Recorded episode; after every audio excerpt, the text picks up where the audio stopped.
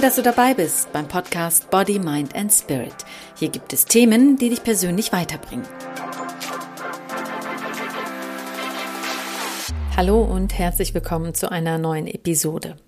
Mein Name ist Imine Zekirge und in dieser Episode möchte ich dir gerne von einem Erlebnis erzählen, das ich vor vielen Jahren mal hier in Hamburg im Abaton Kino erlebt habe. Dort gab es mal eine Veranstaltung, die habe ich besucht. Auf der Bühne saß der amerikanische Autor Donald Walsh. Vielleicht kennst du ihn durch seinen Bestseller mit dem Titel Gespräche mit Gott. Darin beschreibt er, dass ihm Gott begegnet ist. Auch wenn das ziemlich verrückt klingt, empfehle ich dieses Buch, denn seine Geschichte ist ziemlich berührend, weil er durch seinen Glauben den Glauben an sich wiedergefunden hat. Und ich sage ja immer, dass es egal ist, an wen und was du glaubst. Hauptsache, du glaubst am Ende an dich und deine Träume. Aber zurück zu diesem verrückten Abend im Abaton-Kino. Er also auf der Bühne saß da auf einem Stuhl, das wie ein Thron aussah, und die Zuschauer himmelten ihn an, so als ob er Gott persönlich sei. Ihm wurden Fragen gestellt, und alle Antworten, die er gab, wurden vom Publikum bejubelt. Sie applaudierten, schrien, sie huldigten ihn regelrecht. Er wurde wie ein Popstar gefeiert. Damals fand ich dieses Verhalten sehr merkwürdig, habe es überhaupt nicht verstanden und bin wirklich kopfschüttelnd und etwas verwirrt wieder nach Hause gegangen. Heute blicke ich zurück und denke mir, Wäre ich doch bloß mehr wohlwollend und offener dieser Veranstaltung begegnet, dann hätte ich wahrscheinlich schon damals gesehen, dass es gar nicht um die Antworten ging, auch nicht um den Donald Walsh, der da auf der Bühne saß, sondern es ging um die Aufmerksamkeit, die jeder Einzelne in diesem Raum haben wollte. Und die bekamen sie auch, nämlich durch das Zuhören und durch den Applaus. Fast alle, bis auf wenige Ausnahmen, wie mir zum Beispiel, fühlten sich in diesem Raum miteinander verbunden und doch waren sie alle frei genug, um selbst zu entscheiden, wann sie was sagen und wann sie aufstehen und gehen.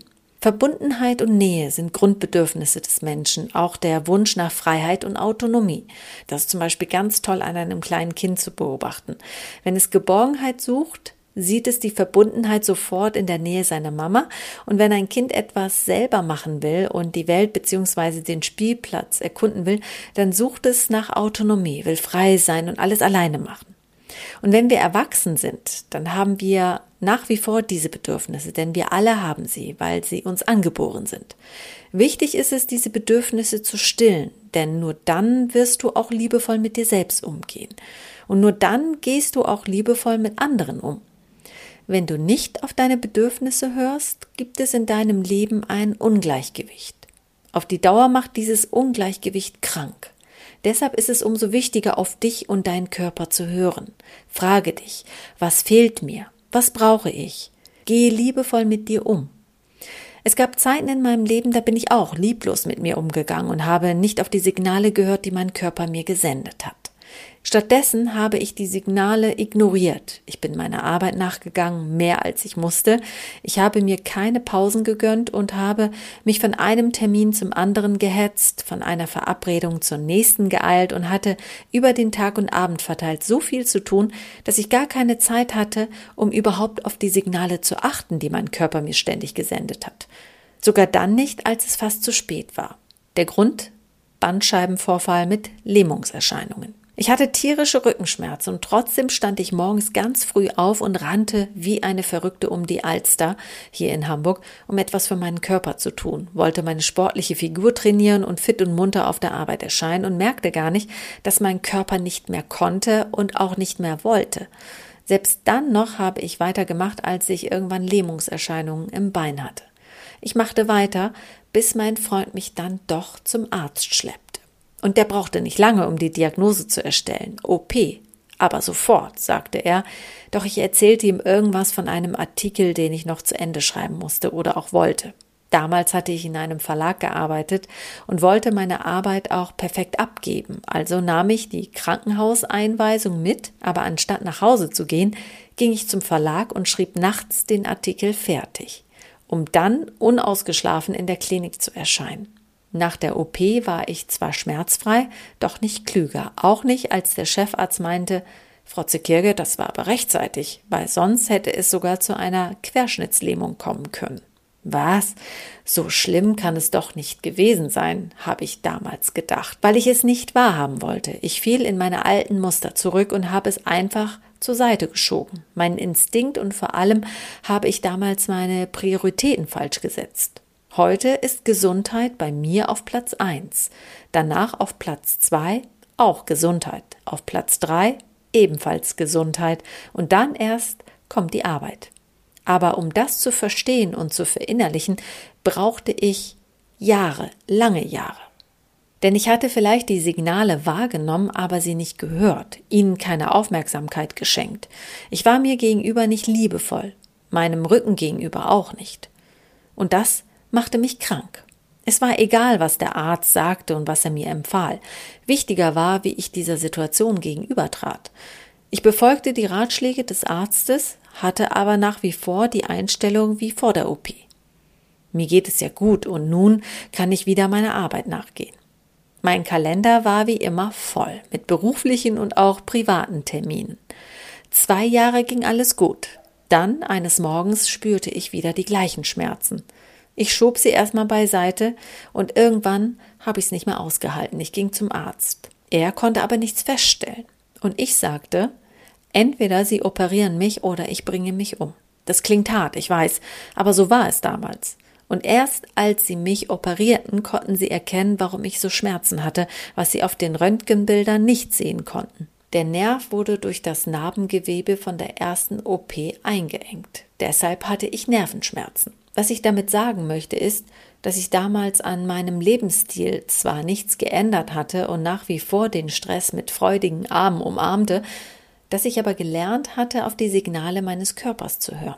Und so langsam fing ich an, bewusster zu leben, noch mehr auf meine Signale zu hören, die mein Körper und auch meine Intuition mir sendeten. Ich ging liebevoller und vor allem bewusster mit mir um. Und ich bin es, der es mir ermöglicht, dass ich nach einer Krankheit wieder gesund werde. Und du bist es auch, der es ermöglicht, dass du nach einer Krankheit wieder gesund wirst. Dieser Satz löst jetzt vielleicht bei einigen von euch ein Oh, Vorsicht und Achtung. Heilung durch Selbstheilung, das ist Esoterik und Quarksalberei. Mag sein, dass du so denkst, aber mit Selbstheilung will ich nicht sagen, dass du keine Ärzte brauchst, ganz und gar nicht. Ich bin froh, dass ich einen tollen Arzt hatte und habe.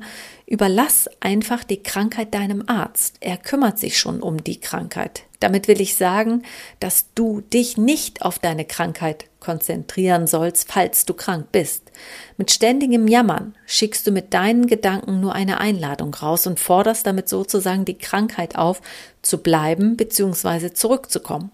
Wenn du es zulässt, wirst du gesund. Denn wir alle sind auf die Welt gekommen mit einem Körper, der fähig ist, sich selbst zu heilen. Wenn wir uns verletzen, wächst die Wunde wieder zusammen. Wenn wir eine bakterielle Infektion haben, dann kommt unser Immunsystem zum Einsatz und kümmert sich um die Krankheitserreger. Oft ist es so, dass wenn Menschen erfahren, dass sie krank sind, sie viel Zeit damit verbringen, über ihre Krankheit zu sprechen. Sie denken an ihre Krankheit, sie reden darüber, die Gedanken kreisen um das eine Thema, ich bin krank. Lass es. Lass es sein. Wenn du dich jammernd zurückziehst und dir ständig sagst, wie schlecht es dir geht, dann kannst du auch nicht gesund werden, egal was die Ärzte auch machen. Durch deine psychische Verfassung, wenn sie negativ ist, kannst du sogar noch kranker werden. Es kann dich körperlich schwächen. Bist du aber ein Mensch, der eine positive Lebenseinstellung hat, die du auch lebst und nicht nur so tust, als ob du sie hast, dann ist das förderlich für deine Gesundheit. Dann isst du auch das, was du intuitiv essen möchtest. Du wirst den Sport machen, der dir gut tut und den du magst. Und du wirst mit den Menschen zusammen sein, die dir gut tun. Ich bin zum Beispiel immer morgens um 5.30 Uhr um die Alster gejoggt. Ich habe die Luft geliebt, das Wasser, morgens das Vogelgezwitscher, aber ich habe das Joggen gehasst. Es hat mir einfach keinen Spaß gemacht. Ich habe es nur gemacht, weil ich dachte, das ist cool, ich wohne in der Nähe der Alster, aber ich bekam beim Laufen echt schlechte Laune, während mir gut gelaunte Menschen übrigens entgegengekommen sind. Heute mache ich den Sport, den ich liebe und freue mich jedes Mal drauf. Wenn du dich innerlich gesund fühlst, dann wird das auch ein körperliches Symptom in dir auslösen. Sobald du krank wirst, kann es auch sein, dass du noch an alten Strukturen festhältst, dass du gedanklich unglücklich bist, dass etwas in dir nicht stimmt, etwas nicht in Ordnung ist. Denn wenn dein Geist und deine Seele wachsen wollen, sich weiterentwickeln wollen und dein Körper rebelliert, dann bist du nicht im Einklang, dann ist etwas nicht mehr okay. Du erinnerst dich zu Beginn, da habe ich von den Grundbedürfnissen eines Menschen gesprochen. Wenn du Verbundenheit und Autonomie nicht lebst, kannst du weder zu dir noch zu anderen liebevoll sein. Und das macht Menschen krank. Deshalb rate ich dir, selbstbewusst zu sein, also trenne das Wort in Selbst und Bewusstsein. Dir selbst sein. Wenn du krank bist und wirst, dann ist das natürlich dein gutes Recht, traurig zu sein.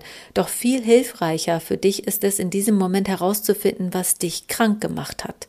Welche negativen Gedanken tauchen immer wieder auf? Was blockiert dich im Leben? Ist es eine unglückliche Beziehung? Gibt es einen anderen Beruf, den du immer schon machen wolltest?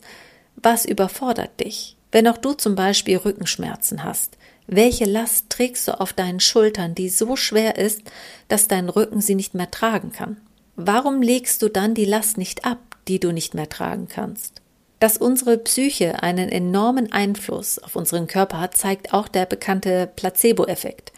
In der Medizin bekommen Patienten eine Scheinmedizin, die keinen Wirkstoff enthält, und trotzdem empfindet ein Großteil der Patienten, dass ihre Symptome abgeschwächt sind.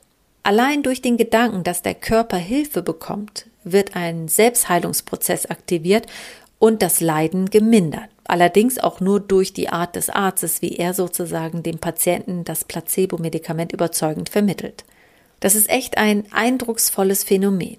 Ich will gar nicht, dass du deine Psyche täuscht, sondern verstehst, dass die Psyche beeinflussbar ist, dass der Geist und der Körper sehr stark miteinander verbunden sind. Und wenn du krank bist, dann nimm dein Leben unter die Lupe und schau, was nicht okay ist. Bist du zu sehr im Stress? Dann schalte deinen Autopiloten aus, damit du aufhörst zu funktionieren. Lebe in Achtsamkeit und nehme wahr, was in dem Moment gerade passiert, in dem du dich befindest. Im Außen und auch im Innen. Selbst wenn negative Gefühle vorhanden sind, dann lass sie zu, denn sie gehören auch zu deinem Leben. Schiebe sie nicht weg, sondern arbeite aktiv mit ihnen. So kannst du Blockaden lösen und dadurch auch dahinter kommen, was sie für körperliche Symptome bei dir auslösen. Nur wenn du sie ständig wegschiebst und verdrängst, kann dich das erst unterbewusst in Stress versetzen und dann nach einer gewissen Zeit bewusst krank machen. Um die Selbstheilung voranzuschreiten, hilft natürlich auch deine Vorstellungskraft. Das ist in vielen Podcast-Episoden hier in Body, Mind and Spirit schon ein Thema gewesen, nämlich, dass deine Gedanken körperliche Reaktionen auslösen können. Denkst du an die Person, die dir seit Tagen über den Weg läuft und dir immer wieder zulächelt? Plötzlich spürst du Schmetterlinge im Bauch. Denkst du an lustige Momente, die du in den vergangenen Tagen erlebt hast, steigen dir vielleicht wieder Tränen vor Lachen in die Augen. Ein wunderbares Mittel, Lachen, denn Lachen setzt Glückshormone frei und senkt gleichzeitig die Stresshormone. Und solche Gedanken fördern die Gesundheit auch Ruhezeiten, fern von Handy und Social Media. Auch und vor allem die Ernährung spielt ebenfalls eine große Rolle.